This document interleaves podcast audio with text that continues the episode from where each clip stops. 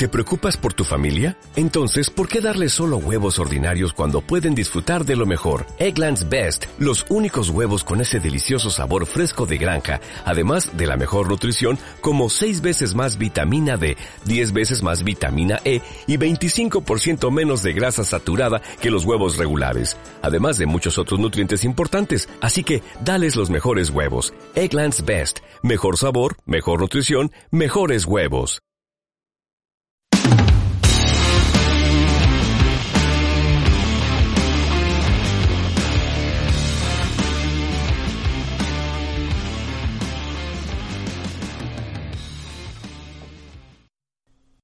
¿Pero qué me estás container? Mm, mejor pasa y hablamos dentro. Adelante. Programa escrito y dirigido por Sergio Susa. Capítulo 5. Tecnología con P de Perk.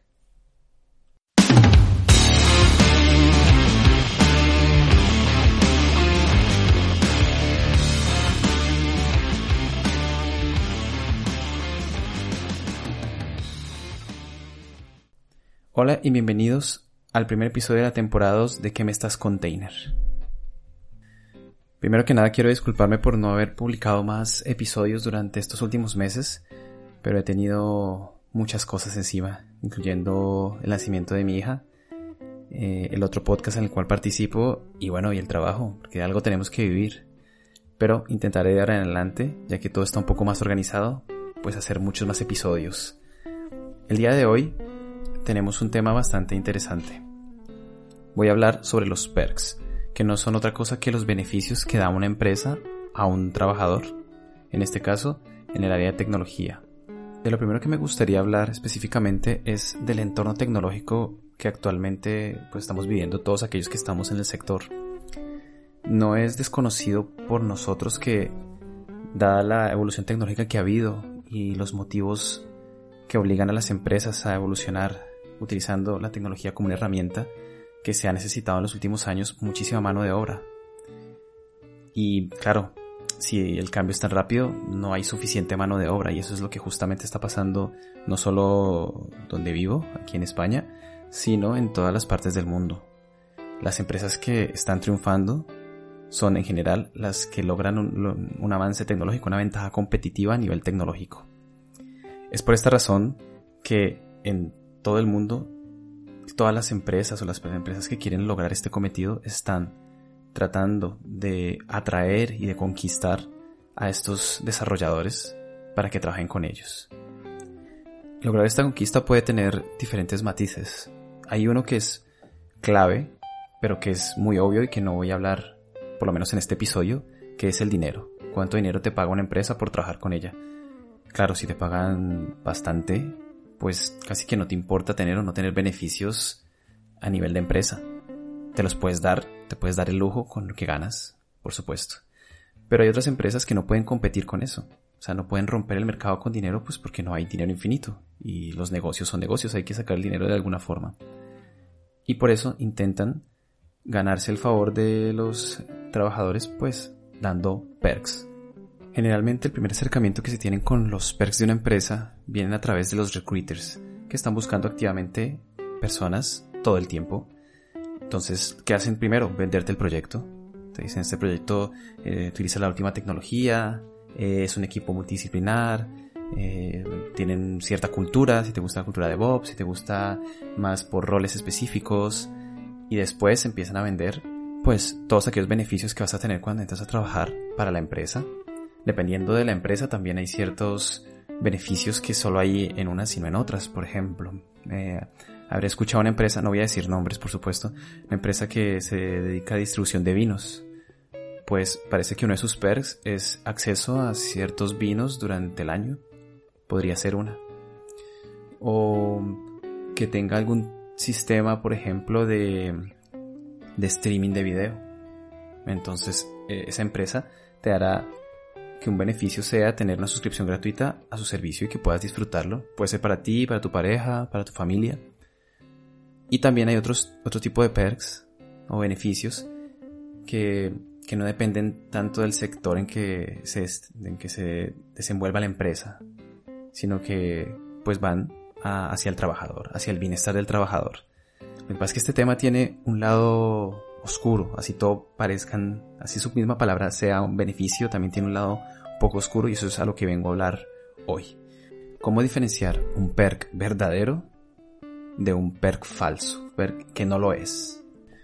Desde que trabajó como informático ya hace más de 10 años y habiendo pasado por no estoy seguro cuántas empresas, unas posiblemente 7 o 6 empresas, he encontrado varias decenas de, de beneficios, algunos muy imaginativos, algunos muy loables, algunos inútiles totalmente y otros extremadamente valorables. Por esta razón, generalizar sobre este tema puede llegar a ser bastante complicado.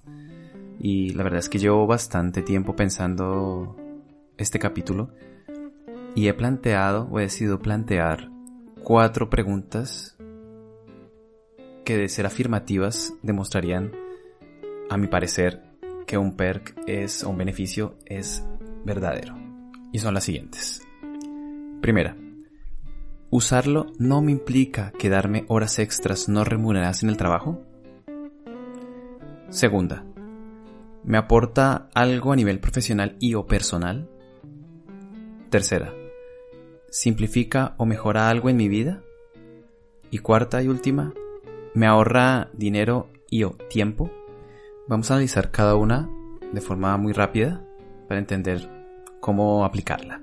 La primera, al usarlo no me implica quedarme horas extras no remuneradas en el trabajo. Esto significa que si tienes un beneficio, sea cual sea, y al utilizarlo te obliga, por compromiso o por lo que sea, a quedarte horas extras, y aparte de eso que no te las pagan, yo ahí empezaría a dudar que es un beneficio real y no es simplemente una estrategia que, que tiene la empresa para que sus trabajadores eh, se extiendan en su horario laboral. Esta pregunta también tiene otra significancia y es que depende mucho de cómo la empresa trabaje de forma interna. No es lo mismo trabajar a una empresa que va por objetivos y no como antiguamente se hacía por cantidad de horas trabajadas. La segunda, ¿me aporta algo a nivel profesional y o personal? Aquí podemos, por ejemplo, pensar en algún beneficio que sea de aprendizaje no necesariamente tiene que estar relacionado con el trabajo, aunque generalmente lo será, porque se busca obviamente que aparte de crecer de forma profesional, pues apliques estos conocimientos a la hora de trabajar, o sea, trabajar mejor. O a nivel personal, por ejemplo, me invento uno, tener un psicólogo. Tal vez si el psicólogo te escucha y hace que tu vida personal sea más eh, no sé, más llevable o si tienes problemas que los puedas compartir, seguramente tu desempeño profesional también será bueno y te ayuda en tu vida personal. Vamos con la tercera. ¿Simplifica o mejora en algo tu vida? Pensemos por ejemplo en un seguro de salud privado. Quizás has tenido muchos problemas con la salud pública, dependiendo del país donde estés, pues no, será, no será tan buena como aquí en España, y necesites tener un seguro privado para poder encontrar especialistas que te atiendan de forma rápida, si tienes alguna urgencia. Eso, por ejemplo, mejorará un tema que es de vital importancia en tu vida, que es la salud. Y la cuarta y última, me ahorra dinero y o tiempo. Esta posiblemente sea la más sencilla de evaluar, porque el resultado es eh, cuantificable muy fácil. Si te ahorra dinero, significa que llegas más holgado a fin de mes o te alcanza el dinero y el tiempo, bueno, es que ahora sí puedo hacer cosas que antes no podía. Por ejemplo, yo que ahora puedo hacer podcast. ahora que ya conocemos la esencia de estas preguntas que os planteo y teniendo en cuenta que si algún beneficio rompe alguna de estas tres preguntas o la respuesta es negativa, ahora nos queda mucho más sencillo evaluar qué es o qué no es un perk. Os recuerdo también que es un tema que puede ser muy subjetivo, porque todos tenemos intereses personales bastantes, bastantes diferentes, muy diversos y diferentes. Así que las respuestas para un mismo beneficio puede variar un poco dependiendo de eso. Voy a intentar dar dos ejemplos, uno que cumple y uno que no cumple. Y ya me diréis en los comentarios sea en YouTube o en iVoox o donde te permita hacerlos, si estáis o no de acuerdo. Empecemos con un batch para asistir a eventos de tecnología. Y digamos que es a nivel nacional. No nos vayamos con viajes al, al extranjero aún. La empresa te da los viajes de ida y vuelta, la entrada al evento y algunos viáticos. Pero no te da el tiempo para ir. Me explico. Si el evento es de martes a jueves, tienes que pedirte de vacaciones de martes a jueves. Bajo este contexto, lo que es la pregunta 2, 3 y 4 son fácilmente respondibles como positivas. ¿Me aporta, ¿Me aporta algo a nivel profesional? Sí. ¿Mejor algo en mi vida? Bueno, voy a viajar y a conocer gente, a hacer networking y aparte voy a aprender.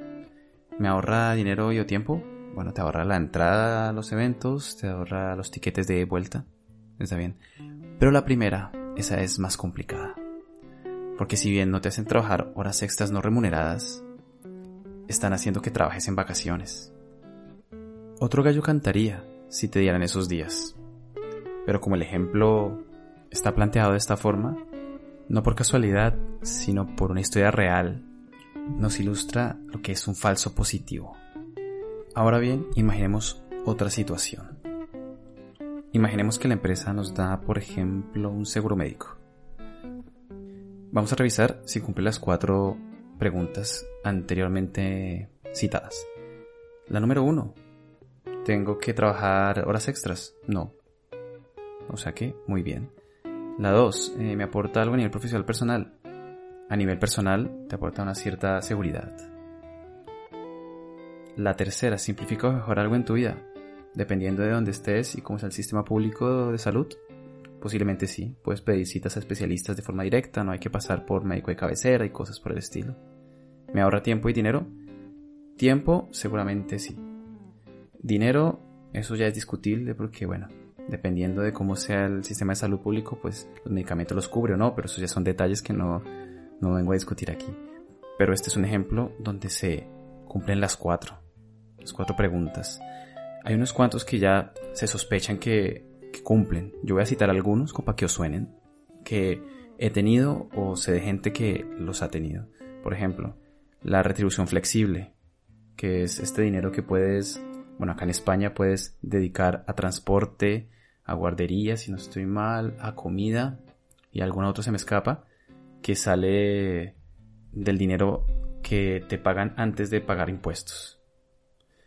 Mm, por ejemplo, el horario flexible no se trata de trabajar más, sino simplemente trabajar cuando puedas. Si tienes algún otro tipo de actividad, o tienes un hijo, o estás a cargo de alguien, o lo que sea, pues puedes flexibilizar ese horario. El trabajo remoto, si en algún momento tienes que esperar, por ejemplo, al fontanero, pues trabajar de casa te va bien. ¿Sabes? Sigues trabajando mientras el fontanero hace su trabajo. Mejor imposible, no tienes que dejar a nadie encargado o buscar quien le abra la puerta o qué sé yo. Mm, la verdadera formación continua, que de hecho la forma de retribuir a la empresa es aplicando sus conocimientos a tu trabajo, cosa que es un win-win, todos ganan. Y bueno, hay infinidad de beneficios que no voy a citar porque no me llegaría el tiempo, pero también hay otros que no lo son. Por eso os invito a reflexionar en vuestros trabajos si todo lo que os ofrecen son de verdad beneficios, beneficios reales, y espero que si de algo sirve este podcast, es para que todos podáis evaluar si en algún momento decidís cambiar de, trabajo a otra empresa, que seáis un poco más críticos con, estos beneficios y que preguntéis y que, y que os hagáis estas preguntas o se las hagáis a quienes están ofreciendo los dichos empleos. Espero que os haya gustado el capítulo no olvidéis dejarme vuestros comentarios en las diferentes redes sociales en las cuales estoy. Me podéis encontrar en casi todas como Sergio Susa. Y, bueno, me despido y nos vemos en el siguiente episodio. Hasta la próxima.